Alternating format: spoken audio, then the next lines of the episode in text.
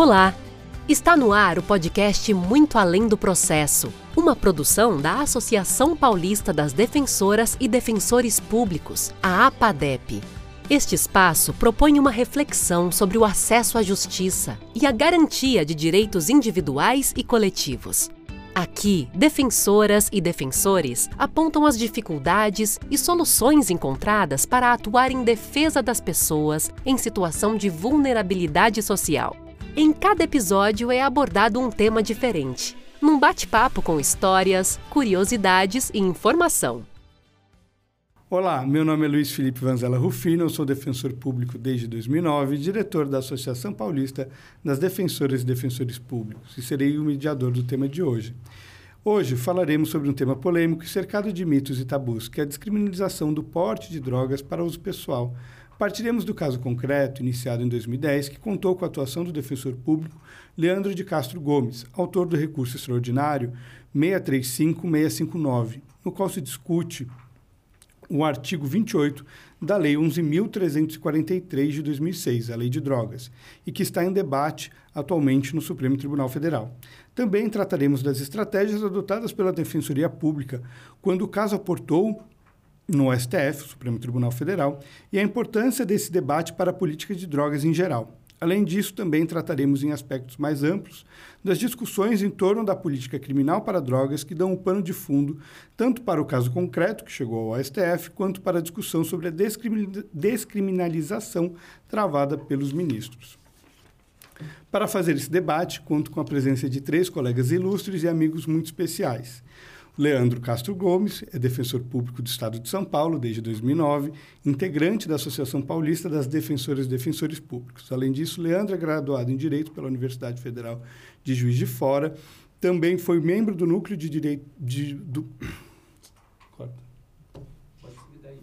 Pode seguir daí? Você pode apresentar o Leandro do, aí dessa parte, entendeu? Tá. Não é melhor fazer Leandro de novo? É, vamos apresentar o Leandro. Tá. Tá, tá, tá, tá, tá. Leandro é defensor. Tá. Leandro, posso falar? Pode, pode. Leandro Castro Gomes é defensor público do Estado de São Paulo desde 2009, integrante da Associação Paulista das Defensoras e Defensores Públicos. Além disso, Leandro é é graduado em Direito pela Universidade Federal de Juiz de Fora, é, foi membro do Núcleo Especializado de Cidadania e Direitos Humanos entre 2012 e 2016 e atualmente é coordenador da Unidade de Taubaté da Defensoria Pública. Olá, Leandro, é um prazer falar com você. Olá, LF. É, agradecer o convite, agradecer o convite da PADEP. Falar que estou muito feliz de estar aqui junto de colegas de concurso, de colegas de carreira, altamente capacitados e que vêm trilhando esse caminho aí, nesse tema específico, ao longo de mais de uma década. Muito obrigado. Imagina, também estamos muito felizes em recebê-lo hoje. Também irão debater com a gente dois colegas defensores públicos chamados Rafael, então vou chamá-los pelo sobrenome para facilitar. O primeiro é Rafael Falador Estrano, defensor público do Estado de São Paulo, também desde 2009, integrante da Associação Paulista das Defensoras e Defensores Públicos. Estrano é formado em Direito pela Universidade Presbiteriana Mackenzie, é mestre e doutor em Direito Penal e Criminologia pela Faculdade de Direito da Universidade de São Paulo, a USP.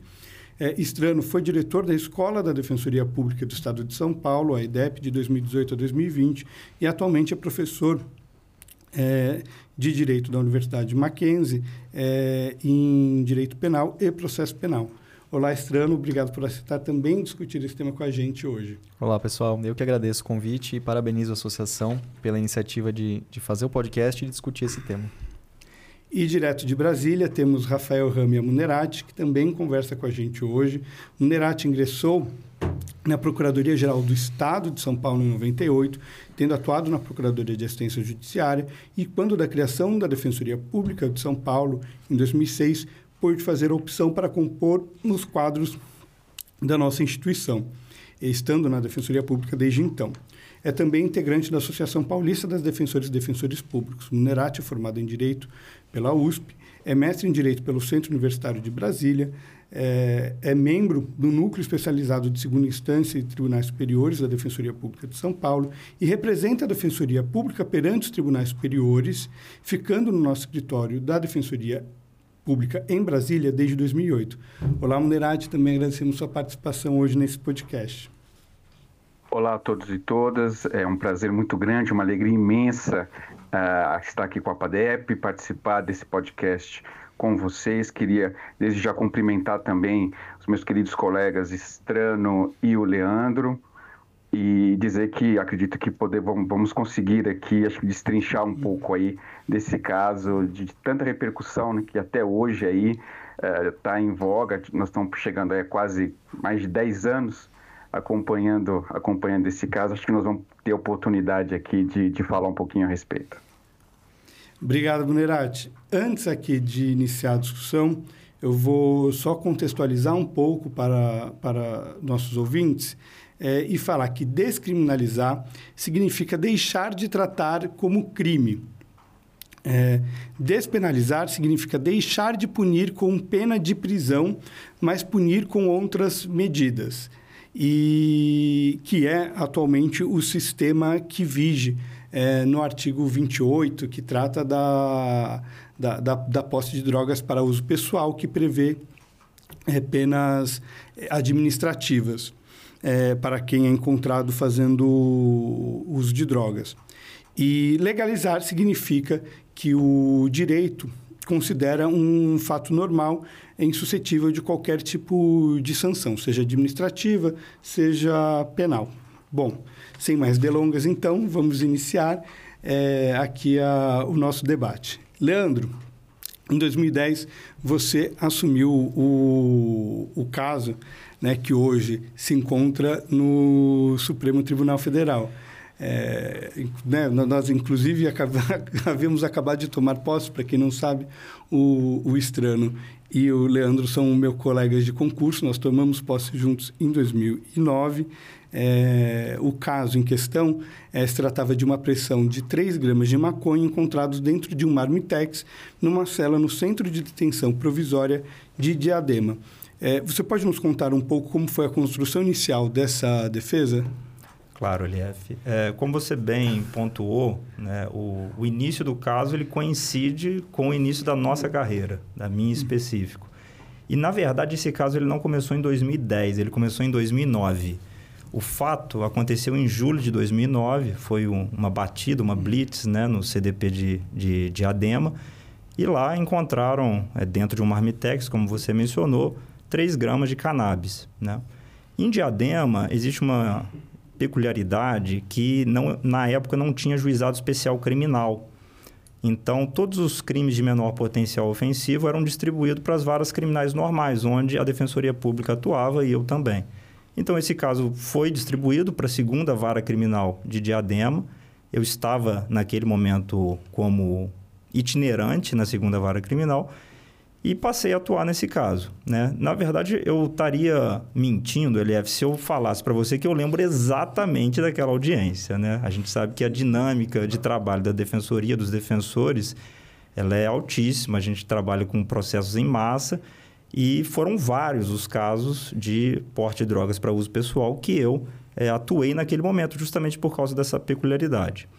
É, eu lembro de alguns casos e lembro que é, um que me marcou muito, não sei se foi exatamente esse ou se foi um anterior, foi que essa tese foi apresentada na audiência, né? A audiência do senhor Francisco do caso foi em fevereiro de 2010, e desde o início a gente apresentou a, a tese da inconstitucionalidade, e naquela oportunidade, eu não sei se porque eu era muito novo na carreira, parecendo um estagiário, né? Houve, assim, um, um momento de, de galhofa, parece. Todo mundo riu né, juiz, promotor, escrevente, fazendo um pouco até de chacota da tese, né? Aquilo ali eu, guardei aquilo, né? E, e em, em, muitos outros casos a gente foi levando até que especificamente esse do seu Francisco, com a audiência que eu mencionei em fevereiro, é, foi feito recurso extraordinário que veio a ser admitido a repercussão geral já no final de 2011. Né? Foi em, em dezembro de 2011 que, que o Supremo, então, é, admite a repercussão geral nesse recurso específico.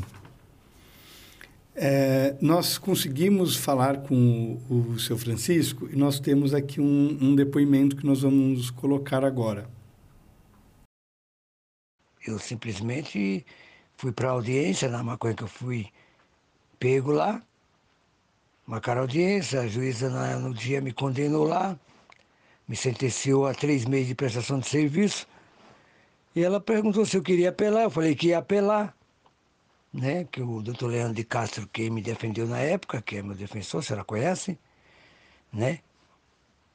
E eu falei que queria apelar. Ela perguntou por quê. Eu falei porque eu não concordo de uma pessoa ser processada e condenado porque tem uma grama de maconha para o próprio uso. E uma surpresa, pegaram meu processo, o doutor Leandro de Castro levou ele até o, o Supremo Tribunal Federal, apelando ele, e lá eles pegaram como espelho para embandeirar essa causa aí. Uma causa polêmica, acho polêmica, né? Difícil.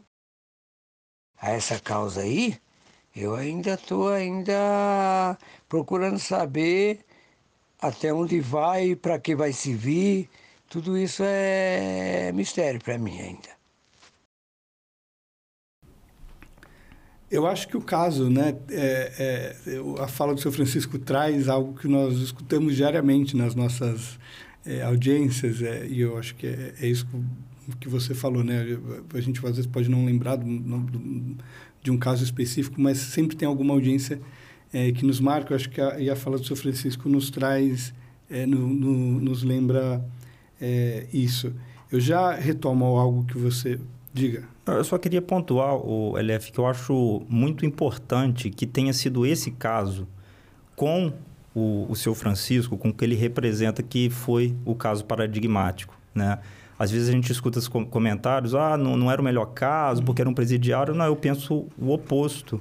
Eu acho que o seu Francisco, ele representa a vítima do sistema criminal, da uhum. política criminal de drogas. Não tinha melhor pessoa para representar essa bandeira, para levar essa causa ao Supremo do que uma pessoa é, negra, né, é, que estava em situação de vulnerabilidade e eu acho importante destacar isso. Sim, eu concordo também. É, Strano, o caso do senhor Francisco tem uma particularidade interessante, é, porque, diferentemente da maioria dos casos, agentes penitenciários, desde a abordagem inicial, já classificaram a conduta como posse de drogas para uso pessoal. É, você poderia contextualizar para os nossos ouvintes, explicando o que leva à classificação de uma conduta é, como tráfico, né, previsto no artigo 33 da Lei de Drogas, ou como uso, previsto no artigo 28, é, na prática? Claro. Eu acho que para a gente conseguir responder essa pergunta, a gente tem que voltar um pouco para entender a própria formulação da lei atual de drogas no Brasil. A gente tem que parar para pensar que antes da lei atual, é, o porte de drogas para consumo pessoal, ou seja, a pessoa que está portando a droga para uso, ela era punida com pena de prisão, tinha pena de reclusão combinada ali para esse crime. Né? E quando a lei atual de drogas ela entra em vigência, ela cria o artigo 28, que é esse artigo que está sendo discutido no recurso interposto pelo Leandro, que vai ter penas restritivas de direitos. Então ela não vai ter mais a pena de reclusão, nem pena de detenção. E, ao mesmo tempo, ela aumenta as penas para o tráfico de drogas, que é aquela pessoa que está portando a droga para, eventualmente, vender aquela droga para conseguir algum lucro com aquela, aquela substância ilícita. Quando ela, ela separa esses dois delitos, um sem pena privativa de liberdade e o outro com uma pena privativa de liberdade muito alta, ela cria um, um gap, ela cria um espaço muito grande entre uma conduta e outra. E a quem cabe determinar uh, uh, se a pessoa vai ser enquadrada no artigo 28, que não tem pena privativa de liberdade, ou no artigo 33, que tem uma pena muito alta. Essa é uma discussão que é muito recorrente quando a gente discute política criminal de drogas no Brasil. E o que a doutrina, enfim, o que as pessoas que estudam a política de drogas é, concluem é o seguinte: a própria lei ela tem, ela tentou, né, o legislador ele tentou estabelecer algum tipo de critério para diferenciar essa conduta.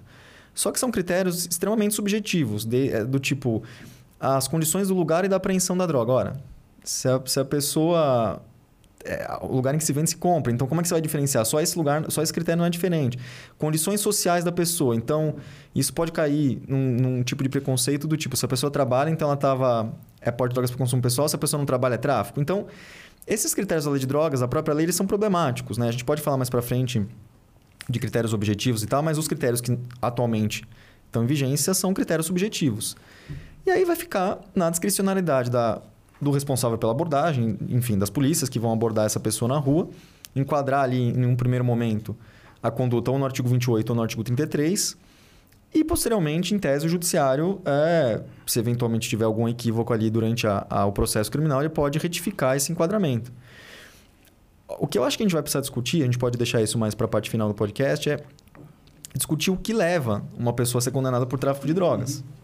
Né? Que tipo de prova que a gente exige? Como que a gente separa o que é discricionário e o que é prova, o que é evidência? Eu acho que esse é um dos pontos mais complicados aí da nossa atual política de drogas e que vale a pena a gente dar um pouco de atenção. Sim. É, Nerati, partindo do que o Estrano e o Leandro falaram, é, desses critérios subjetivos para enquadrar o, o, que se considera traficante ou usuário, é, e é, dessa simbologia do, né, do, do, do, caso do senhor Francisco, que é uma pessoa preta, uma pessoa que era reincidente na época, estava em cumprimento de, de pena que, em tese, teria sido encontrado né, é, com pouca quantidade de droga. Né, há uma simbologia desse caso chegar ao Supremo, é, considerando a sua experiência na atuação é, né, do, de, desses tipos de casos no, nos tribunais superiores? Sem dúvida, Elief. Eu acho que é, mais do que, que, simbólico, foi na verdade ali uma surpresa para nós quando esse caso chegou. Né? Eu me lembro é, ainda hoje do, do Leandro entrando em contato comigo, né, dizendo que, que num primeiro momento estava é, preparando o, o extraordinário, né, para nós já ficarmos atentos aqui em Brasília com esse caso, porque, como ele disse, era um caso de fato bom a, a mim me parece também que, que, que, que foi um caso muito bom que, que surgiu. E, e, e, mais surpreendente ainda, a meu ver, foi quando uh, nós tivemos a notícia e compartilhamos todos nós aqui. O Estrano também estava uh, tava participando, um outro colega nosso também participou, dando as opiniões, nos ajudando, que foi o, o Bruno Paris, Paris. Fizemos até um, um grupo para discutir as estratégias. E a surpresa foi quando de fato houve o, a recepção, uma repercussão geral. Porque apesar de ser um caso muito comum né, na, na, primeira instância, vamos dizer assim, no, no, dia a dia da defensoria, seja o tráfico, seja o porte, e exatamente isso que o Estrano colocou, a, a questão da classificação como tráfico ou porte, chegar isso no Supremo, e nós já tínhamos quando o, o, recurso chegou lá em 2011, início de 2011, em fevereiro de 2011, e, e foi uh, acolhida a repercussão geral como existente a repercussão geral em dezembro uh, de 2011, nós já tínhamos a necessidade da demonstração da repercussão geral, o que dificulta muito a apreciação de um recurso no mérito no Supremo Tribunal Federal. Então, para nós é, ligou ali um, um, alerta de que esse recurso de fato seria extremamente importante e que haveria uma discussão muito rica em torno desse tema. E ele até tomou proporções maiores do que nós imaginávamos, tanto, tanto que nós estamos aqui já há mais de uma década, como eu coloquei no início, né? nós estamos indo aí para é, é, quase 14 anos né, da, da, da, do trâmite desse recurso e tomou uma proporção muito grande e, e eu acho que uh, ainda né, tem bastante coisa para render, porque o julgamento ainda né, não terminou. Tem alguma coisa que vocês atribuem, é, e aí estou perguntando para vocês três, é, para a repercussão geral ter sido reconhecida na época em que foi, né, era 2011? Eu acho que é, dois fatores, né? Um primeiro, o relator, uhum. né? O ter caído com o ministro Gilmar Ferreira Mendes foi importante. Ele é um ministro atento às questões da, da política de drogas, né? Política criminal de drogas. E um, um outro fator importante na minha leitura foi o momento, é, não no Brasil, mas em todo o mundo. Né? A gente, há pouco antes da, da, da interposição do recurso, a Corte Constitucional da Argentina tinha tomado essa mesma decisão, né, que a gente espera que venha a ser tomada aqui no Brasil. Então, houve ali um, um, um, uma série de fatores, mas eu acho que esse movimento internacional de, de questionamento em cortes constitucionais próximas colaborou para que o, o, ministro Gilmar reconhecesse, votasse pelo, pelo reconhecimento da repercussão geral. É, tem uma coisa que você falou também, Leandro, é, que quando eu estava estudando o, o, processo me chamou a atenção, foi o fato de, de, de ter sido a Câmara, o Colégio Recursal, que, né, do, do juizado especial, né, do, do GCRIM, Uhum. que apreciou o recurso especial. Então, eu acho que só para é, explicar para os nossos ouvintes, é, né, se vocês puderem explicar a, a tramitação de, de, de, um, de, um, de um recurso e, e de como que ele é recebido. Mas a minha pergunta, Uhum. na verdade, é a seguinte: vocês acham que isso facilitou o recebimento do recurso extraordinário? É, se ele tivesse, se o, o recurso tivesse seguido o trâmite de uma vara normal, né? tivesse ido para uma, uma vara normal, depois para uma Câmara Criminal no Tribunal de Justiça, ido para ser recebido ou não pela presidência do Facilitou. Tribunal de Justiça. Facilitou. Eu acho que sim. É, porque a gente escapou do filtro do TJ, né? A gente sabe, quem atua na área criminal, como é difícil fazer subir um recurso especial, um recurso extraordinário. E o Munerato sabe muito bem que quando chega no Supremo ou no STJ como agravo em recurso especial ou agravo em recurso extraordinário, já vai, digamos assim, para uma fila diferente, né? Então, eu acho que isso é até mencionado, salvo engano, no, na, na decisão de admissibilidade. Uhum. Né? Fala assim, ah, como é do colégio recursal, os requisitos de admissibilidade são mais, é, mais simples de serem verificados, então eu admito. Né? Eu acho que o, o Munerati pode também trazer essa questão do, da admissibilidade lá em cima. Eu, eu concordo com o Leandro e acho que eu colocaria também como um, um fator decisivo né, no, no, no, acolhimento, vamos dizer assim, pelo menos da repercussão geral, além, obviamente, da relatoria do ministro Gilmar Mendes, a questão também de que ah, em 2011 a gente, a gente já tinha aí ah, um bom tempo já da, da nova lei de drogas, né?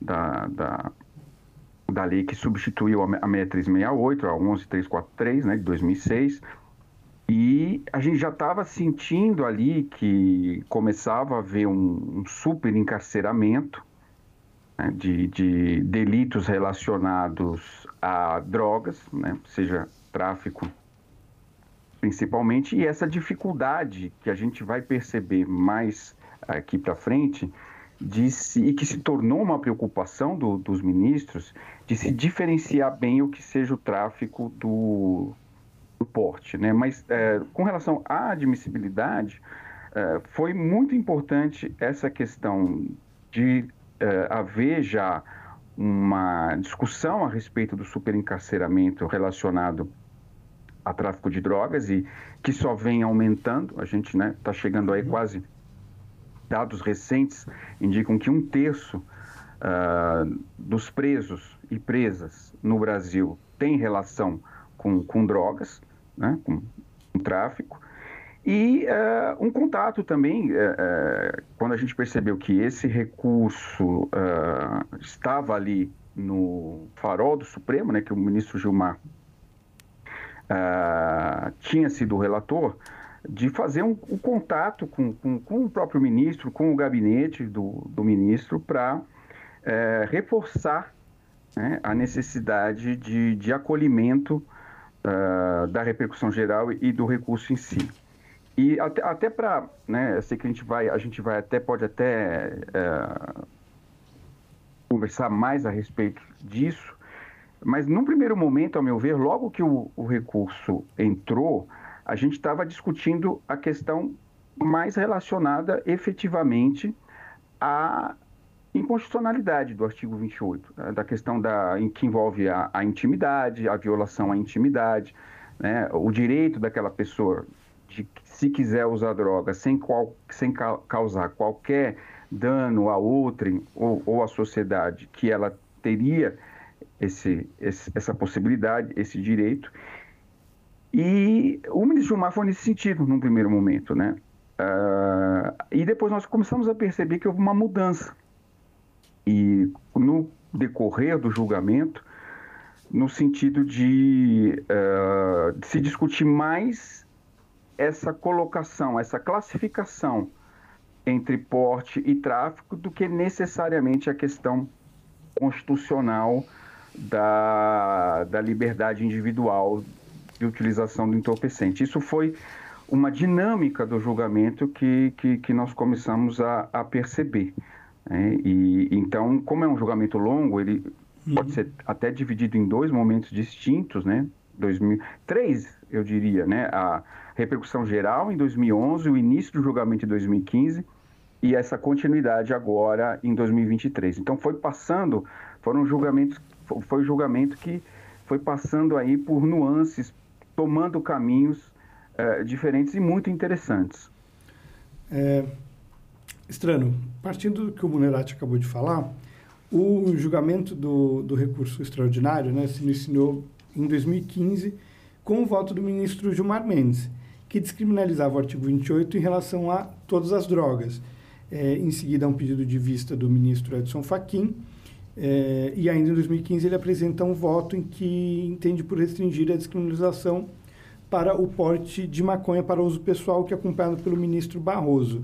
É, o que você associa a essa mudança? É, como é que você enxerga é, esses votos é, é, nesse primeiro julgamento, como disse bem o, o, o Munerati, né? nessa primeira fase do julgamento? É, eu acho que todo julgamento com repercussão geral, a gente sabe que existe um, uma espécie de cálculo, até mesmo político mesmo, para saber o que, que, é viável.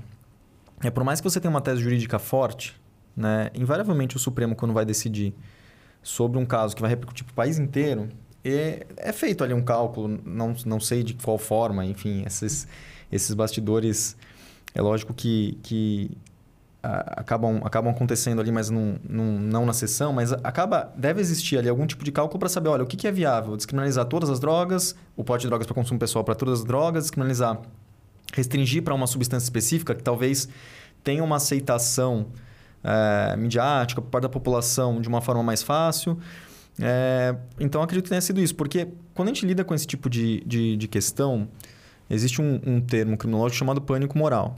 É, então, a, a, política criminal de drogas ela gera pânico moral. As pessoas elas têm opiniões muito fortes. É, é um tema que gera muita polarização, então é um tema polêmico. Né? É, e dependendo da substância, então, por exemplo, o ministro Barroso mesmo, quando ele estava julgando, quando ele estava é, proferindo o voto dele, ele fala que ele vai é, declarar a inconstitucionalidade do artigo 28 em relação à maconha, que, é, diga-se de passagem, o tema, o, o, objeto do recurso interposto pelo Leandro era uma tese jurídica de constitucionalidade não restringindo para uma substância específica. Lógico que no caso concreto era especificamente maconha, mas a tese ela vale, é uma tese geral, ela vale ali para qualquer tipo de. A, a, diz respeito ao delito em si, não ao, ao, ao tipo de substância. Né? E nesse julgamento, o ministro Barroso ele fala que ele vai reconhecer a inconstitucionalidade em relação à maconha e, ao mesmo tempo, ele, até em uma certa medida, ele, ele reproduz alguns tipos de pânicos morais em relação a outras drogas, uhum. né? Por exemplo, crack. E é óbvio que é um problema muito grave, é um problema social muito grave. Só que na medida em que você reproduz esse tipo de pânico moral, você aumenta ainda mais a vulnerabilidade de quem está fazendo uso problemático dessa uhum. droga. E que é, é, um, é um perfil populacional que coincide, inclusive, com, o, com uma parte do público que a gente acaba defendendo na defensoria pública, né? Então, é, já é uma pessoa que tem um grau de vulnerabilidade alto, a droga vai piorar a situação dessa pessoa e aí o pânico moral reforça ainda mais esse grau de vulnerabilidade, né? Estranho, eu acho que é, é, importante a gente colocar né, que essa, essa guinada para a maconha, vamos dizer assim, foi, a meu ver, é, a, o que mais importante aconteceu nessa primeira fase do julgamento em 2015. Né? E, e, você está corretíssimo ao colocar que a tese da repercussão geral, conforme elaborada, né, trazida pelo Leandro para o conhecimento do, do STF, era a inconstitucionalidade total do, do, do artigo 28, né, é, independente é, da, do tipo de droga que estava ali, porque é até uma questão de lógica, de coerência. Né? Se você vai dizer que o porte é, é, é, é, de entorpecente ele não, não deve mais ser tido como crime, mas ser tratado de uma outra maneira, seja administrativamente, seja é, né, pela saúde pública, enfim, não faz qualquer sentido você dividir por, por tipo de droga. Então, ah, é, é inconstitucional o porte de droga, de maconha, mas é constitucional uh, né, o, o, o, o, crime do porte de drogas de, de, de, crack, por exemplo. Não faz, não faz qualquer sentido. E o voto do ministro Jubá, que, que foi o relator e é o primeiro que vota né, em 2015, foi nesse sentido de eh, ser global, de não se restringir a, a, tese para qualquer droga. Mas, e aí é que eu vejo que houve realmente a primeira guinada do julgamento, o primeiro caminho a ser tomado, e concordo também com o Estrano, por conta de questões externas, não processuais, eu digo, né? não, não jurídicas, mas midiáticas, sociais, e até eh, do momento do tribunal, porque imagino que os ministros que votaram, o, o que votou logo depois, que foi o ministro Faquim, que na época votava logo em seguida, né? era o primeiro, era o mais novo na época do, do, do tribunal, então votava logo em seguida ao relator, ele que primeiro trouxe essa, essa diferenciação. Ah, não, vamos julgar aqui então só a questão do porte de maconha com uma desculpa, porque a maconha era o caso do fato concreto. Mas não, assim, com as devidas vênias, como bem colocou o Leandro Estrano, era uma tese de repercussão geral que transcendia o caso, já, ela já transcendia o caso concreto. Então, a meu ver, aí o, o caso concreto já não tinha mais esse poder de determinar essa restrição do julgamento para maconha. Mas veio com, do ministro Faquim é, o terceiro voto que nós tivemos ainda nesse, no, em 2015 foi o do ministro Barroso, como o Estrano já colocou aqui, e que também se fixou na maconha, mas com um detalhe importante que seria esse detalhe que faria o link com o julgamento agora de 2023, que é o estabelecimento de critérios objetivos uhum, uhum, uhum. para diferenciação do crime de, de, de porte e de tráfico. Foi o primeiro o ministro Barroso que jogou isso. Então, foi, foi, ocorrendo aí uma, uma escadinha, né? Vamos dizer assim. Então, o ministro, o ministro Gilmar foi no, no global, em constitucionalidade total do 28. O ministro Faquim falou, não, em constitucionalidade do 28, só quando for relação à maconha. E o ministro Barroso falou, maconha, quando a maconha tiver tanta, tanta quantidade, ele no, no início falou 25 gramas e 6 plantas fêmeas, né? E a partir daí o, o julgamento se, se eh, se encerrou naquele momento com um pedido de vista, na época, do ministro Teori hum. Zavascki, que lamentavelmente faleceu antes de, de trazer de volta o, o, processo, novamente da vista, e que acabou herdando o ministro Alexandre de Moraes, né, é. que vai trabalhar isso também na segunda parte do julgamento. Então, veja que como foi interessante essa guinada, vamos dizer assim, é, que o julgamento sofreu entre 2015 né, é, de 2015 para 2023. Fazendo um, um gancho rápido com, uhum. com, as duas falas, é, primeiro tá, é evidente, os próprios ministros sabem que juridicamente não se sustenta essa diferenciação. E isso eles verbalizam. Na, na última sessão de julgamento, o ministro Gilmar ele vem com um voto que chama percurium, né, que ele restringe para maconha e ele mesmo fala assim, olha, eu estou restringindo, mas eu sei que os fundamentos são os mesmos e essa matéria vai voltar. A Rosa Weber também vota a favor e fala a mesma coisa, né? Então foi realmente uma decisão política, mas veja como mesmo fazendo essa restrição é complicado, porque uma, duas, algumas semanas depois do julgamento é, da, da última sessão, ocorreu uma, uma articulação no Senado com uma proposta de emenda constitucional criminalizando na Constituição o porte de drogas né, para uso pessoal. Então, realmente é um, é um tema que você tem que andar com muito cuidado, né? E os ministros sabem dessa, dessa questão jurídica, mas é, é um ponto, de fato, mais político de tentar uma, um diálogo entre os poderes. Me parece que, que é por aí. E, e Leandro, é, lembrando, você, você se lembra bem, Estrano também, é, quando, quando começou, quando o, julgamento foi é, o primeiro, a primeira parte, vamos dizer assim, né, foi pautada para 2015, houve de fato é, uma repercussão muito grande, né? Nós tivemos aí inúmeros atores envolvidos, como a Miticuri, é. né? não só a favor, como também contra. É, nesse caso aqui, inclusive pegando o, o gancho, Munerati, né? Quando, então, o caso aporta, né, há o reconhecimento da repercussão e aí entram é, né, o, o, os amigos Cury. É, e aí há uma série de pedidos de ingresso de diversas entidades, tanto a favor quanto contra. Né? Eu coloquei só algumas aqui para quem estiver ouvindo entender. Né? Então, houve pedidos da Viva Rio, IBC Crim, é, IDDD, é, enfim, mas houve é uma série de, de, de, de, de petições é, que não só pedindo para ingressar, mas falando sobre o processo, trazendo dados aí, dados a favor, dados contra. E aí como foi, é, né, perguntando especificamente para o Leandro, para o Minerati, como foi lidar com isso? É, houve alguma articulação?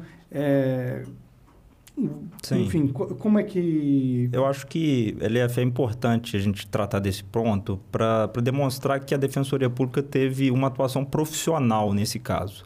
Não foi um recurso extraordinário, uma petição feita numa vara criminal que foi lançada à própria sorte. Não.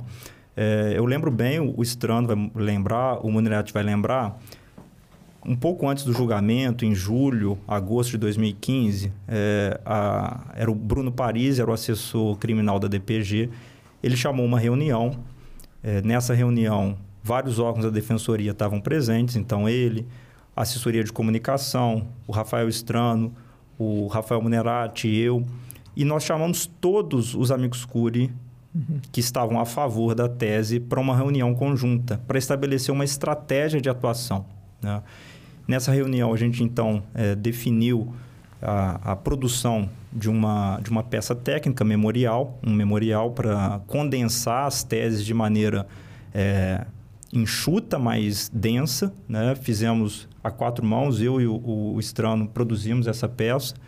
E o, o Munerati vai poder falar também muito bem. Um, um segundo momento seria a, a realização de despachos temáticos com todos os ministros e também ah, o atendimento à imprensa, trabalhar a narrativa na imprensa.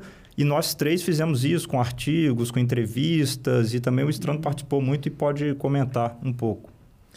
É, não, eu só queria é, ressaltar alguns pontos aqui, porque, é, em primeiro lugar, a, a presença da- das entidades trabalhando junto com a Defensoria Pública é, em prol da tese, eu acho que é um- foi um momento muito, muito bonito, né? Porque é uma democratização do debate e, e eles acrescentaram demais. Todas as entidades elas colaboraram na elaboração dos memoriais. Esse memorial foi assinado em conjunto com as entidades, então é óbvio que é isso que o Leandro falou, não foi uma petição que foi jogada ali de um defensor que estava atuando é, é, sem, sem, sem essa articulação e, e- isoladamente em relação à a, a, sociedade civil que, que lida com essa matéria. Pelo contrário, isso foi, isso foi feito em conjunto. Né? Quando chega a repercussão geral, é, todas as entidades assinam esse, esse memorial em conjunto, participam, opinam é, no memorial. E é óbvio que isso democratiza o debate, acrescenta demais é, e fortalece né, a, a, a própria tese. Mas eu acho que também não dá para a gente esquecer, e eu acho que o, o, o, podcast aqui da PADEP ele vai ser bom para a gente registrar isso, que esse debate chegou ao Supremo Tribunal Federal pelo modelo público de assistência jurídica, na defesa de um caso concreto. É, então, é, isso tem que ser enaltecido também, porque existe uma, uma falácia é, que aqui no Brasil, pelo menos já há algumas décadas, ela tem, ela tem perdido sentido, que é a falácia de que a pessoa, quando ela não tem dinheiro para contratar um advogado, ela não consegue levar a sua defesa num nível alto, não consegue acessar tribunais superiores. E eu acho que esse caso concreto, para mim, pelo menos, ele é muito paradigmático no sentido de que, olha, não, é, é uma tese que foi muito bem fundamentada, foi articulada, houve uma participação institucional muito grande e chegou no Supremo Tribunal Federal pelo, pela Defensoria Pública. Né? Então, eu acho que é, é lógico que a partir do momento que ganha a repercussão geral, é, esse debate ele vai acabar se expandindo para a participação de todos, porque afinal de contas isso vai ter um impacto nacional. Mas a autoria dele decorre do modelo público de assistência jurídica, isso tem que ser registrado.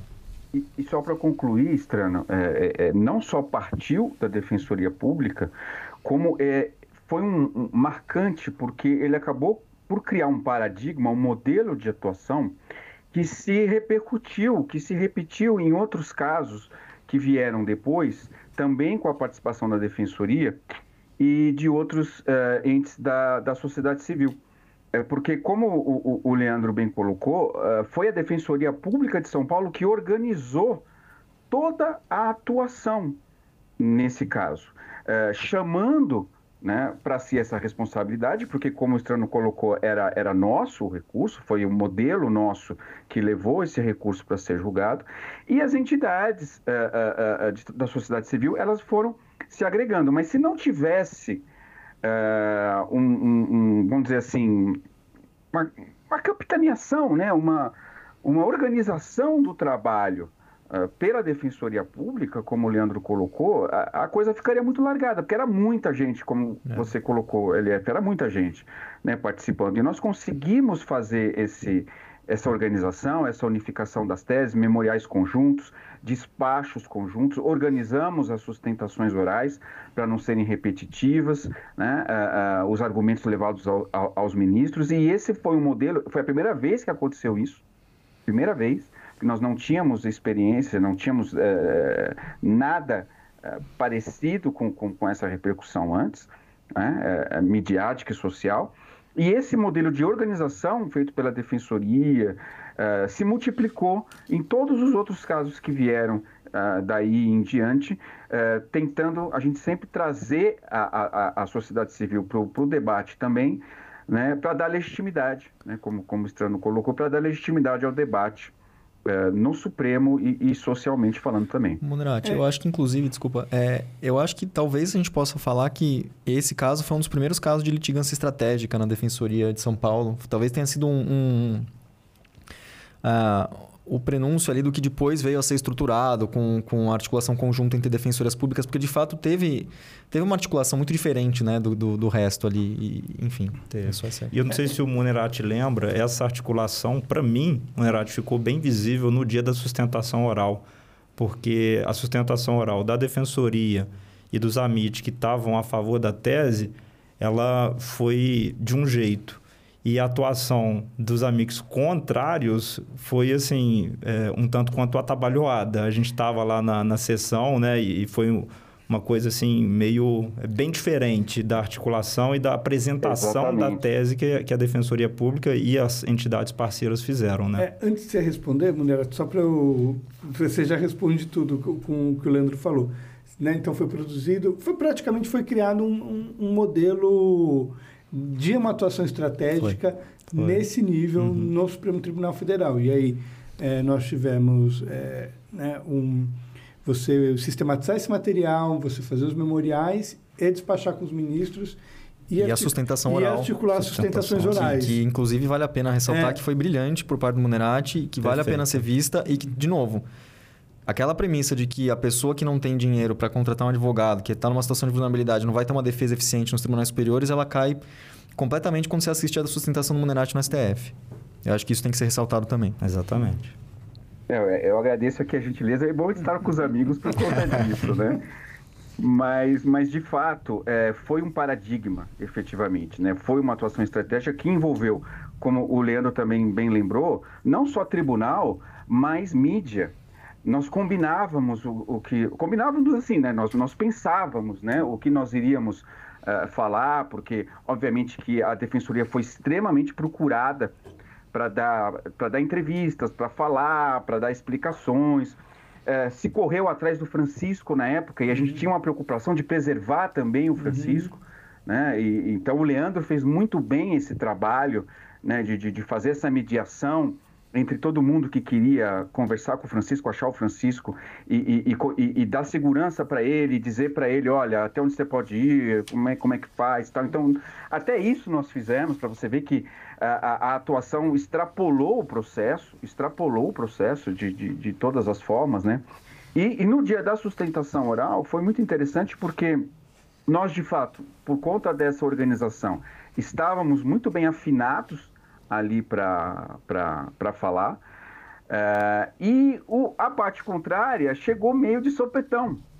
Até tem uma curiosidade nesse julgamento, porque é, até antes desse julgamento, era, era, era o, o, o amicus curiae, ele só era a, admitido no processo antes até da pauta do, do, do, processo ser pautado, ou seja, o que significa isso? O processo ser indicado para dia de julgamento.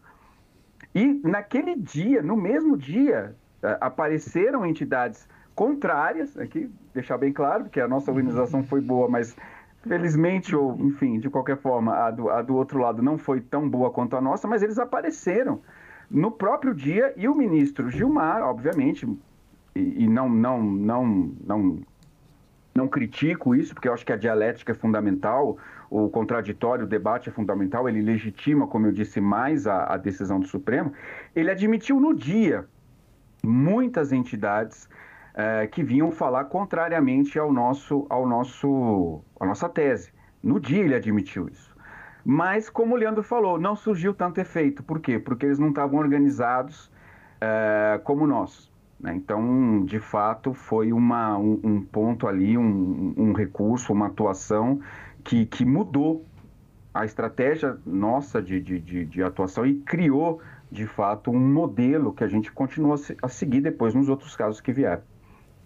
Eu, eu lembrei de uma outra coisa ainda em relação à articulação, que é, é uma mistura um pouco da, da atuação nesse caso, mas também é, com a, uma outra função da, dos defensores públicos, que é a educação em direitos. Porque quando o caso ganha mídia, né, ele ganha repercussão geral e vai para a mídia, teve um esforço muito grande, é, articulado ali pela assessoria de imprensa da época, junto com, com quem estava atuando no recurso, para esclarecer, olha, o que é descriminalização, aquela introdução que o, que o Luiz fez no começo aqui da, da gravação, é, o que é descriminalização? O que é legalização? São coisas diferentes. O recurso ele versa exclusivamente sobre descriminalizar o artigo 28 da Lei de Drogas. Não, não tem nada, não tem relação com o artigo 33, que é o tráfico de drogas, não. Então, esses esclarecimentos, na época, quando o recurso ele começou a ser julgado, eles foram feitos também. Né? E aí você vai para a mídia e tem uma, uma mistura ali de educação de direitos também. É, esse tema, na verdade, estranho até hoje a gente tem que, tem que toda é. entrevista, em todo podcast, em toda fala, esclarecer o objeto do recurso, né? É, bom, o, o julgamento então foi interrompido com um pedido de vistas do ministro Teori, que viria né, a falecer tragicamente, sendo então a vista foi atribuída ao ministro Alexandre de Moraes, que vai retomar é, esse julgamento é, só agora, né, oito anos depois. E, e aí, de fato, ele faz esse. Né, ele vai partir desses critérios objetivos que são trazidos pelo ministro é, Barroso. É, por que, que a gente pode falar em dois julgamentos ou, ou, três julgamentos até? É, é, eu, eu, eu coloquei dessa maneira porque eu acho que foram muito distintos, né? Uhum. Eu disse três, mas na verdade, incluindo aí a questão da, da repercussão geral, né, que, que foi já um avanço, seria o primeiro momento. O segundo momento que nós acabamos de discutir, do, de 2015, e aí o de, o de agora de 2023. Uh, ah, a primeira coisa que, que eu acho que é importante uh, colocar, o, desde que o ministro Alexandre assumiu esse processo, por conta do falecimento do ministro Teori, ele até que não demorou muito uh, eh, para fazer o voto. Mas ele, ele sempre disse, vinha dizendo que a gente, que a gente continuou cobrando. E isso eu acho que é importante dizer aqui. Não é que nós ficamos uh, deitados em berço esplêndido aguardando o processo voltar. Não, pelo contrário, eh, nós, nós ficamos sempre uh, indo atrás dos ministros, pedindo, né, reforçando a necessidade. Fizemos inclusive um pedido incidental de suspensão dos processos que tratam desse assunto, né, do, do principalmente dos processos criminais sobre porte de, de, de entorpecentes, por, por, conta da demora, pedindo para que esses processos, que ninguém fosse processado, então, enquanto não se decidisse isso, para o ministro Gilmar, não foi admitido, mas eu, eu só para dizer que nós continuamos movimentando o processo, né, não, não ficou, não ficamos parados Uh, nesse meio tempo, fazendo uh, artigos, uh, algumas entrevistas, quando o tema vinha à tona tal. E uh, o ministro, o ministro Alexandre, ele levou, ele disse que estava pronto, mas o caso não era, não era pautado. Os presidentes de então, porque no Supremo nós temos essa, essa, vamos dizer assim, essa peculiaridade, cabe ao presidente uh, o momento, né, ele é o dono da pauta, vamos dizer assim, ele que decide quando cada processo vai ser julgado. Os presidentes que vieram depois de 2015, 2015 era o ministro Lewandowski que presidia quando a gente fez o julgamento. Né? Os ministros que vieram, que vieram depois, ministra Carmen Lúcia, ministro Toffoli, né? uh, ministro Fux, uh, eles, eles entenderam que não era oportuno. Eu não sei exatamente dizer qual foi a, a opinião de cada, de cada um ali, mas em nenhuma desse, desses momentos a, o processo foi, foi colocado para julgamento, mesmo já com o, o, voto do ministro Alexandre ponto, pronto. E o que, que, o ministro Alexandre dizia? Ele dizia que ele ia trazer o voto dele baseado muito em jurimetria, em dados, que é alguma coisa que hoje, e aí já é uma mudança do julgamento de 2015 para cá, porque hoje só se discute é, é, processos e temas com dados, dados da realidade, dados concretos, exemplos, e, e é isso que a gente também nesse meio tempo, foi procurar fazer, levar dados e tal. E com esses dados, o julgamento de 2023, quando começou e começou, recomeçou, vamos dizer assim, com o julgamento, com o voto do ministro uh, Alexandre de Moraes, foi nessa linha. Não, não, praticamente não se discutia mais a, a, não se discutiu mais a questão da inconstitucionalidade abstrata do, do, do artigo 28, da, da, da, do direito à, à liberdade individual, ali, à intimidade. O que passou a ser discutido, principalmente a partir do voto do ministro Alexandre, era justamente os critérios, os parâmetros objetivos para diferenciar tráfico e drogas, porque a gente tem, como todos aqui sabem, a gente tem um recorte no tráfico de drogas de pessoas pobres, negras, na periferia, né, é, que sofrem é, as mazelas do, dessa repressão, vamos dizer assim, às drogas. Então a gente tem casos ainda hoje de pessoas é, é pegas aí com, com dois, três gramas, como o senhor Francisco, né, e, e que são colocados como traficantes, por conta de, de, de, de, critérios subjetivos da autoridade policial ali, ou da autoridade eh, ministerial ou, ou judicial que, que, que, conduz o processo. Então, mudou nesse sentido.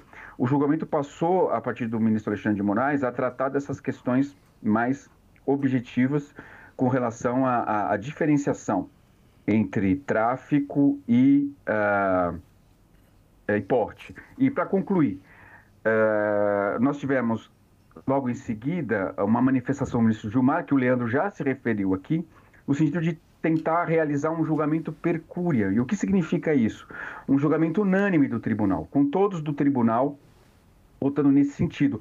E por isso ele ajustou o voto dele. Veja que mudança. Ele ajustou o voto dele, que antes era amplo e alcançava todas as drogas, para é, decretar a inconstitucionalidade só do porte de maconha. O próprio ministro Gilmar fez isso. E por que, que ele fez isso? Porque ele, ele pensa dessa maneira? Não, pelo que ficou claro ali no julgamento, e ele disse, verbalizou isso, era para tentar trazer uma unanimidade ao julgamento. Então, todos os ministros, de forma unânime, porque isso também representaria a força da decisão para a mídia, para a sociedade civil e para todos, vamos ter uma decisão unânime que seja especificamente relacionada à maconha, mas que reforce a posição do tribunal e não de cada um dos seus ministros. É, é essa era a minha E logo depois, é, e só para concluir, e logo depois, parece que meio que tinha acabado de chegar no tribunal, que veio o voto do ministro Zanin, né, que, que é o mais novo, parece que o ministro Zanin, assim, com, com todas as vênias, uh, uh, não quis participar desse julgamento uh, uh, per cúria, né? Ou, ou, não sei se por ter, ser recém-chegado, não sei se ainda se habituando ali ao, ao tribunal, ao julgamento, ele não, não aderiu a, a, essa intenção de um julgamento per cúria do, do tribunal mudada pelo, pelo ministro Gilmar e acabou por, por julgar indeferindo totalmente a, a tese. Né? Então, veja como, como houve uma como mudou muita coisa né, de 2015 para 2023. Era isso que eu ia perguntar para vocês, era justamente o impacto do voto do ministro Alexandre, é, que leva, assim, não, não, sei se é isso que leva, né? Mas depois do voto do ministro Alexandre, a gente tem a alteração do voto do ministro Gilmar, com antecipação do voto da ministra Rosa, né? E ao final, o único voto contrário, que é do ministro Zanin. É, o, o, voto do, do ministro Alexandre ele vem muito bem fundamentado nessa questão de jurimetria. Né? Eu acho que ele acabou ali aproveitando o, a bagagem dele, né? na, inclusive na secretaria é, aqui de São Paulo, e coletou dados. Ele menciona no, no voto dele foram é, mais de um milhão de casos e para tentar trazer essa diferenciação é, da quantidade de drogas, fazendo um, de, de, um lado a quantidade de drogas, de outro alguns, algumas características, como idade, grau de instrução, cor de pele. Então, vem muito bem fundamentado, ele estabelece ali a questão é, de 25 a 60 gramas, né? É a proposta dele. Mas a, a minha crítica a, a esse, a esse ao, voto e ao que vem se caminhando? Porque como o Munerati bem colocou, a questão do critério objetivo ela se sobressaiu, a ponto do ministro Zanin ter votado contra, mas ter fixado o critério objetivo. né? Então, a minha questão, o meu questionamento é, limitou a maconha, a descriminalização, ok, mas o problema vai continuar, porque a gente sabe que não é só maconha que está correndo no sistema criminal, né? Então, ok, pode fazer até descriminalização só em relação à maconha, mas os critérios objetivos e o ministro Alexandre tem esses dados, porque ele ia falar no julgamento, ele parece que dá uma, uma pensada ali, aí ele não fala os dados de cocaína e de crack, né? Então, eu acho que seria interessante, é um ponto que talvez a gente tenha que forçar é, mais futuramente para trazer é, os critérios objetivos também para outras drogas. É, eu acho que em relação a, a essa claramente houve essa guinada para discutir não mais a, a, inconstitucionalidade, a tese jurídica do que o Leandro fez, enfim, isso aí já, a gente já falou bastante. Mas eu acho que se a gente vai discutir critério objetivo, a gente precisava discutir algumas outras coisas em relação a, a, a como esses processos de tráfico de drogas eles são, eles são julgados, né? Como que o judiciário interpreta esses processos. É, tem uma, um, um, livro que eu vou até deixar como uma, uma referência aqui, A Verdade Jurídica nos Processos de Tráfico de Drogas que é de uma, uma professora chamada Maria Gorete Jesus, e ela, ela, ali ela fala como que aquilo que foi presenciado nas ruas, aquela versão que consta no inquérito policial, que é, na, é a narrativa né, da, da, da, prisão ali pela, pela, pela segurança pública, pelos agentes de segurança pública, ele acaba, ela acaba sendo reproduzida, na maior parte das vezes, dentro do processo. Então, será que a diferenciação de critérios objetivos vai, vai mudar isso? Ou será que a gente precisa discutir e aqui é aquele ponto que eu tinha falado no início. A gente vai precisar discutir o que, que leva uma pessoa a ser condenada por tráfico de drogas. Tudo bem, a pessoa está lá, é, é, ela, vamos supor que eles criem, o, o Supremo defina ali a quantidade para diferenciar o 28 do 33, né? o porte para o tráfico, e a pessoa tem uma quantidade superior a, a, ao determinado ali que, que configuraria o tráfico de drogas. Ok. O que, é necessário para condenar? Basta a apreensão daquela quantidade de drogas? Porque, basicamente, se a gente vai falar de encarceramento em massa, a gente está falando de um terço da população carcerária que foi condenada. E aí a gente tem até uma, um, é, um terço em relação à população masculina, mas em relação à população feminina é muito maior, isso tem que ser, tem que ser registrado também. Mas qual foi a prova para condenar aquela pessoa? Foi só a apreensão daquela droga? É só isso que justifica a prisão de uma pessoa por tráfico de drogas? Ou você tem que entender o contexto maior ali em que aquela, aquela situação ocorreu. É, a gente tem, especialmente pela, pela, pelos julgados do Superior Tribunal de Justiça, recentemente, algumas, algumas mitigações nessa, nessa máquina, que era uma máquina de condenação sem qualquer critério. Né? Então você tem, por exemplo, o STJ definindo que violação de, você não pode violar domicílio para sob a justificativa do tráfico de drogas. Né? Você não pode. É, e aí você. Se a gente for discutir prova, e isso é algo que ainda tem que ser enfrentado é, será que não dá. Será que a gente vai começar a, a, exigir uma investigação mais robusta que comprove a ligação de fato daquela pessoa com a traficância? Ou só, só é, no sentido de que não se contentar mais apenas com o flagrante, mas exigir toda a explicação do porquê que aquela pessoa está ali, quem que levou aquela droga, de para quem que ela ia entregar. Eu acho que investigações mais robustas é, teriam um, efeito. Exigir esse standard probatório mais robusto teria um efeito tão. É, é, positivo para o que se pretende aí do que diferenciar pelo critério objetivo. Né? Porque a gente pode diferenciar pelo critério objetivo, tudo bem, você estabelece um critério para diferenciar o, o, uso do tráfico. Mas ainda assim, o standard probatório para condenar por tráfico vai ser muito rebaixado. Né? Então, enfim, é algo que a gente vai ter que enfrentar. Tá, eu só queria concordar integralmente com, com o Strano. É, e ele mencionou a questão, ah, se, a, se a droga tiver acima daquele parâmetro. E, e, eu acho que tem um complicador, porque a gente está falando, assim, algumas pessoas falam, ah, se fixar esse, esse parâmetro, então até ali vai soltar todo mundo. Não vai, não vai.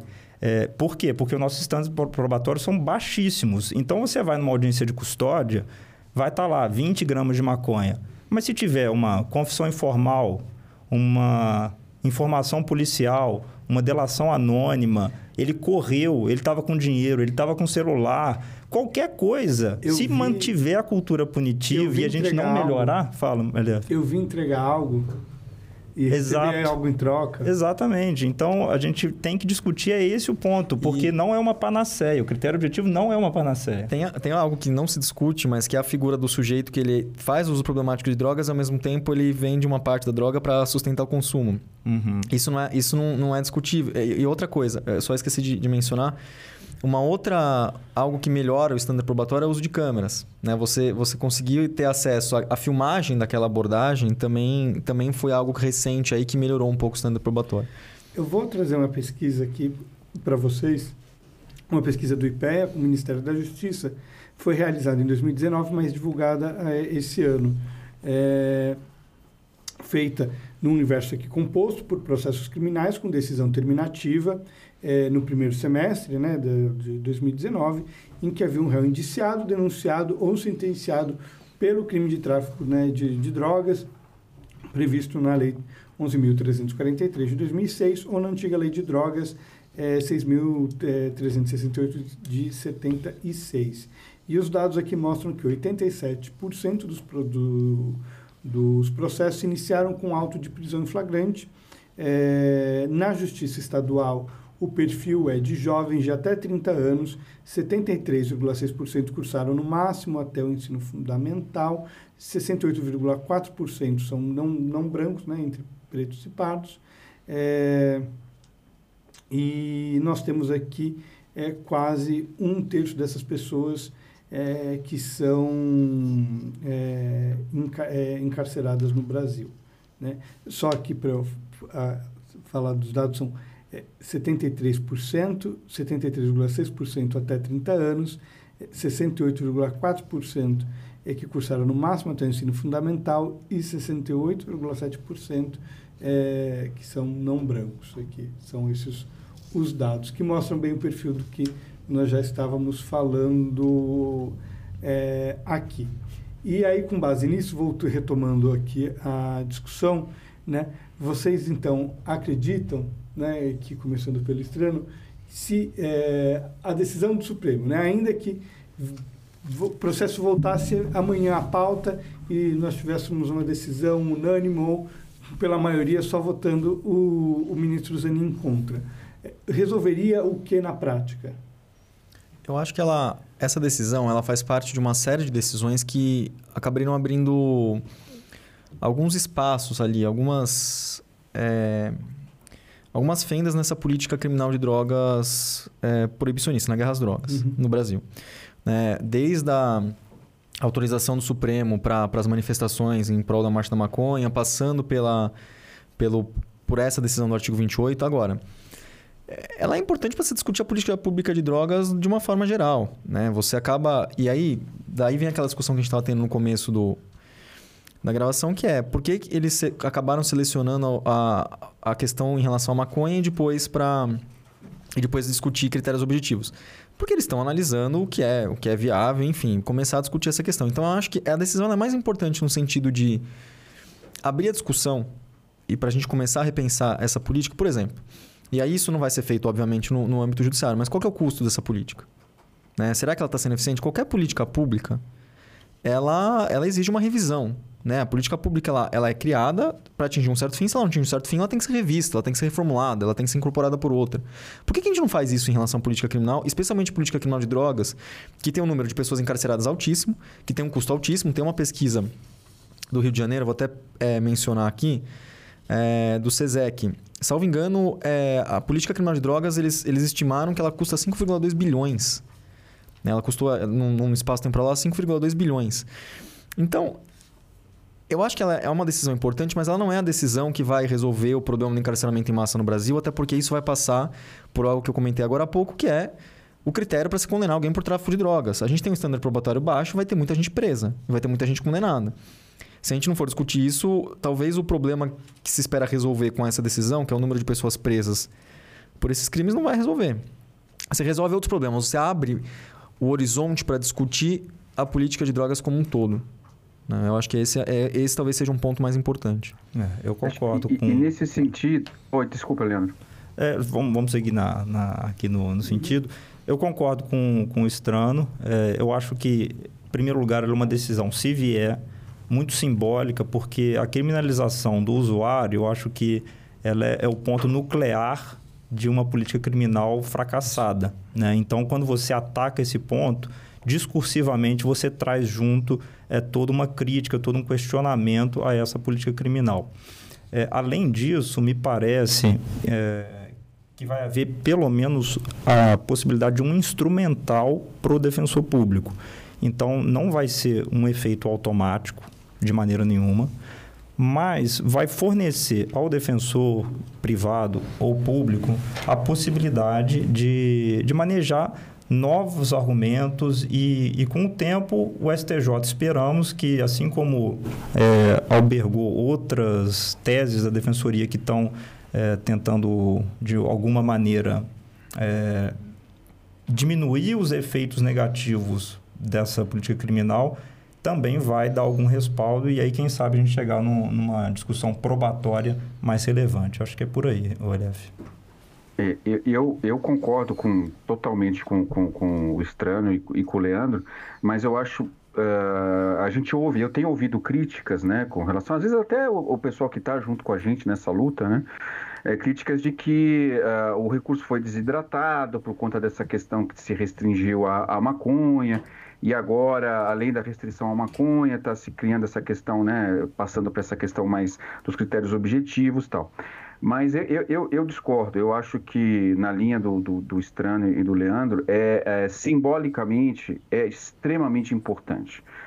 Tanto para preservar essa questão do, do, do, usuário, como o Leandro ressaltou, e como também para é, diminuir um pouco, tirar um pouco dessa questão que parece que a gente não discute, né? que, que, que seria um dogma, que é uma coisa que ninguém pode falar, que é a questão do, do, da guerra às drogas, de como isso causa mais prejuízo a, ao indivíduo e à sociedade do que eventualmente um, um, uma política mais uh, diferenciada a respeito, quem sabe até num futuro aí, uh, num futuro aí passando da descriminalização para legalização, enfim, uh, para outros pontos, porque o próprio ministro Barroso diz isso que você só vai resolver esse problema efetivamente quando você é, deixar de ter o tráfico, quando você efetivamente legalizar é, é, pelo menos um, algum, por critérios obviamente discutidos, mas sem isso a gente não, não, não, não vai para frente. E por que é importante que venha do Supremo? Porque a gente tem visto, e o Leandro comentou isso no início, que se a gente for esperar do Poder Legislativo, por exemplo, o que vai vir é só, vai só piorar né? porque ele mencionou que já tem aí até uma proposta de emenda à Constituição, uh, numa tentativa meio, a meu ver aqui, com todas as vênias, amalucada do, do, do, do Senado, do, do, Congresso, de tentar uh, colocar como cal, cláusula pétrea, e é isso que se pretende, por incrível que pareça, né? cláusula pétrea naquele sentido de você não poder mudar é, por, por meio de lei ou por meio de nenhuma outra situação, a, a descriminalização, ou seja, você proibir a descriminalização uh, do, do, do, uso de drogas uh, por emenda constitucional como cláusula pétrea, ou seja, uma coisa absurda. Né? Então, a, gente, a, a realidade hoje do, do, do, nosso legislativo é essa. E é uma realidade que vem se, se, se repetindo em todas as legislaturas. E não me parece que num, num futuro muito próximo isso vai ser mudado.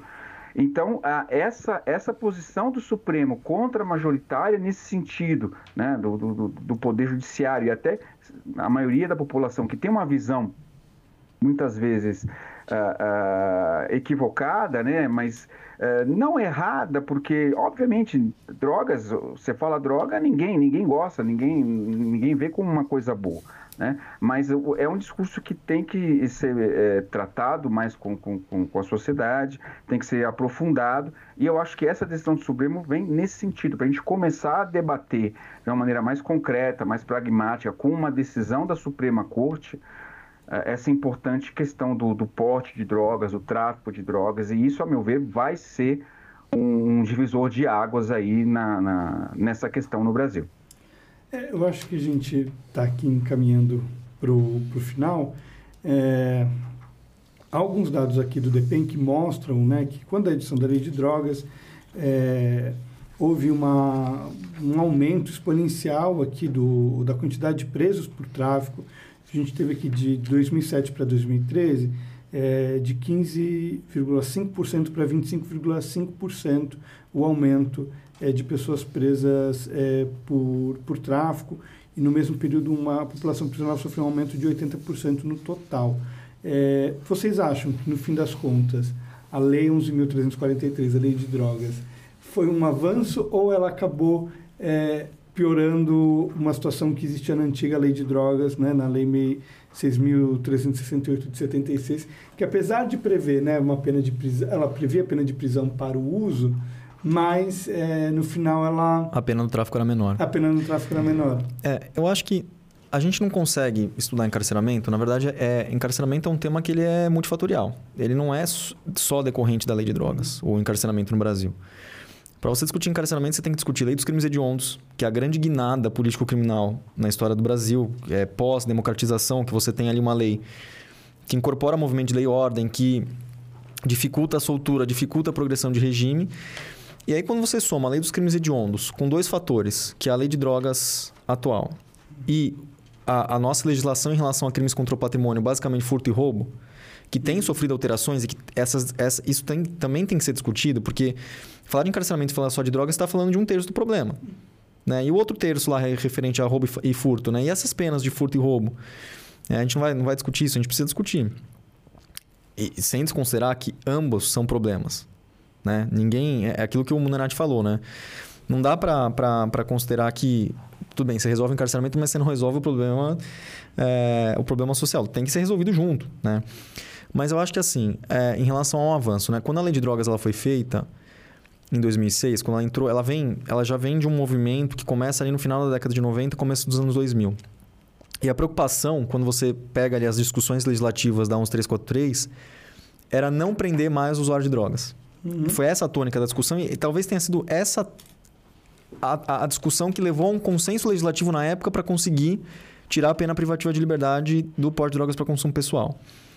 Ao mesmo tempo, você ainda tinha, e como ainda tem, uh, o movimento de lei e ordem, que vem lá desde a lei dos crimes hediondos, na década de 90, que vai mudar a, a nossa racionalidade político-criminal, né, para você aumentar cada vez mais as penas e soltar cada vez menos, influenciando o aumento da pena para o tráfico. Só que a lei de drogas atual ela tinha um escape, que é o parágrafo 4 que é o chamado tráfico privilegiado. Ela tinha um meio do caminho entre o 28 e o 33. Qual que é o problema? Eu não acho que necessariamente a, a lei ela é pior ou melhor. O que eu acho é que a lei atual, quando ela é interpretada, especialmente pelo judiciário, quando, ela, quando, quando os casos concretos começam a ser julgados, você tem uma resistência muito grande do, do especialmente dos tribunais estaduais em aplicar a nova lei de drogas, porque antes o judiciário ele, ele determinava prisão tanto para o usuário como para o traficante. Quando você tira a prisão é, você vai ter ali um, algum tipo de, de, digamos, busca pela discricionalidade perdida, discricionalidade perdida, né, por parte do judiciário. Ah, agora não pode mais prender, então, ok, eu vou considerar no tráfico, vou diminuir um pouco a pena, mas ainda assim vou dar o regime fechado. Então, mesmo que a lei de drogas ela tenha sido pensada para você ter essa válvula de escape, que é o parágrafo 4 só para explicar para os ouvintes. O parágrafo 4 é uma possibilidade de reduzir a pena essa pena de 5 anos ela cai para um ano e oito meses, no caso do, do usuário que está portando, do, do, traficante que está traficando pequena quantidade de drogas, que é primária, que não tem envolvimento com organização criminosa nem é, associação criminosa. E, eventualmente, por conta dessa pena ser menor, ela permitiria a aplicação no regime aberto. Então, isso não teria um impacto encarcerador. O problema é que essa resistência do, do judiciário em aplicar tanto o parágrafo 4 e como aplicar o regime aberto para casos de tráfico de drogas acabou gerando ali um número de pessoas presas muito alta muito alto, né? A ponto dos tribunais superiores terem que alertar os tribunais estaduais no seguinte sentido: olha, a lei, a nossa interpretação é clara, o parágrafo 4 tem que ser aplicado em tais casos, e quando aplicar o parágrafo 4 e essa é uma decisão do STJ que é paradigmática, tem que aplicar o regime aberto. Né? O ministro Sketch deu o voto lá nesse sentido. Então, você tem uma política pública clara ali em relação ao que fazer, né? mas ainda assim a, a, a resistência é muito grande. Eu, e eu acho que além disso, né, acho que tem o, a questão do parágrafo 4 tem a questão do ser primário. Também. Né, que eu acho que é uma outra questão.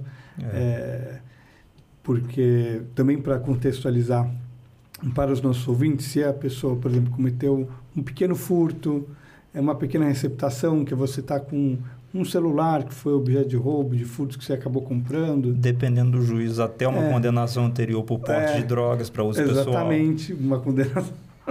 Exatamente. Ou uma condenação que você já cumpriu e que é considerada maus antecedentes, antiga, você, 20 anos atrás. você não vai poder ter esse benefício. redutor. E aí você já vai partir para uma pena de cinco anos, em que você vai ter que cumprir ou dois quintos dessa pena ou três quintos dessa pena para conseguir uma progressão. É, uma coisa, é, a pessoa é presa, aí vamos supor que a primeira vez ela consegue o benefício do parágrafo 4 ela é solta, pega o regime aberto, aí você não tem um amparo social que se espera ali para a pessoa de fato não reincidir. E aí a pessoa reincide, quando ela reincide, a pena começa no mínimo em 5 anos e 10 meses. Então, até é, não é raro a gente, por exemplo, às vezes você pega um processo em que o réu tem 18 anos, ele foi pego a primeira vez, é solto, na semana seguinte ele é pego pela segunda vez.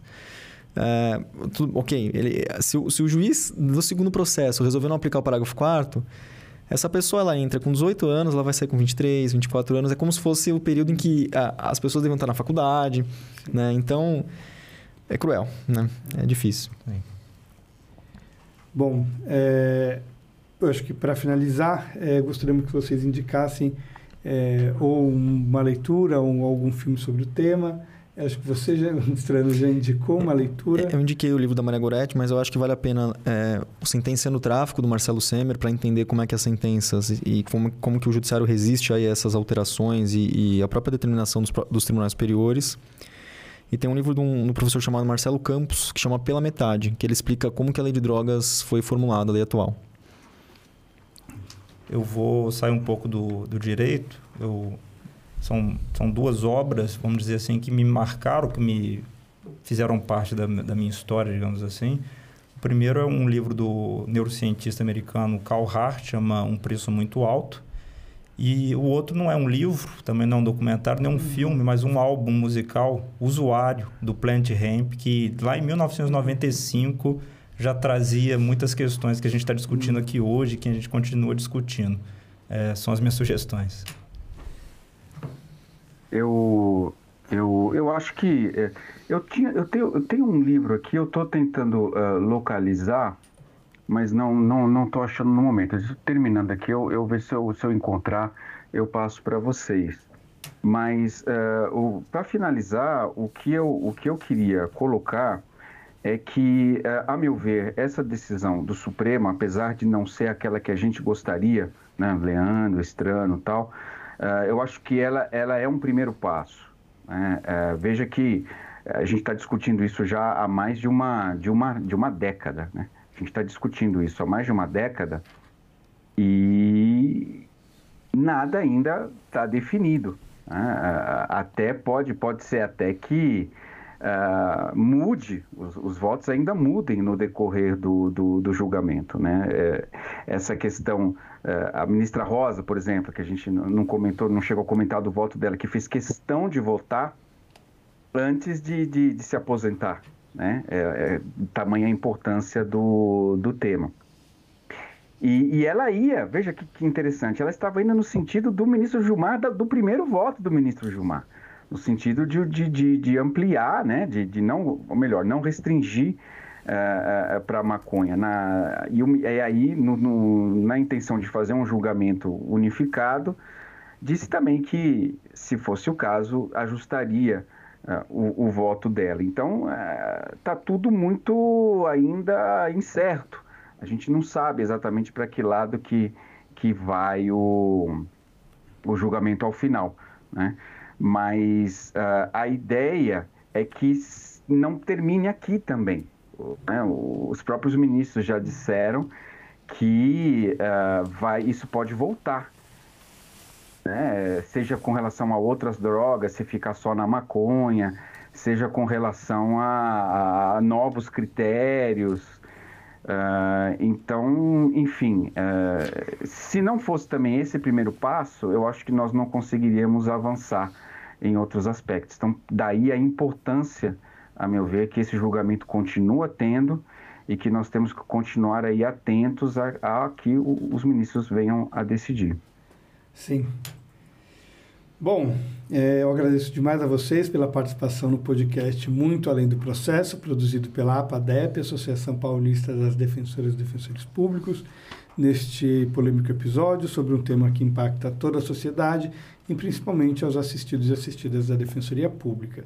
Agradeço aqui aos defensores e amigos muito queridos Leandro Castro Gomes, Rafael Estrano e Rafael Munerati, assim como a todas e todos que contribuíram para a produção deste projeto. Muito obrigado. Obrigado. Obrigado, gente. Obrigado, prazer. Até mais, abraço. Você ouviu o podcast Muito Além do Processo, produzido pela APADEP, Associação Paulista das Defensoras e Defensores Públicos. Esperamos que esse conteúdo tenha sido útil e provocado uma reflexão. Acompanhe nossos episódios.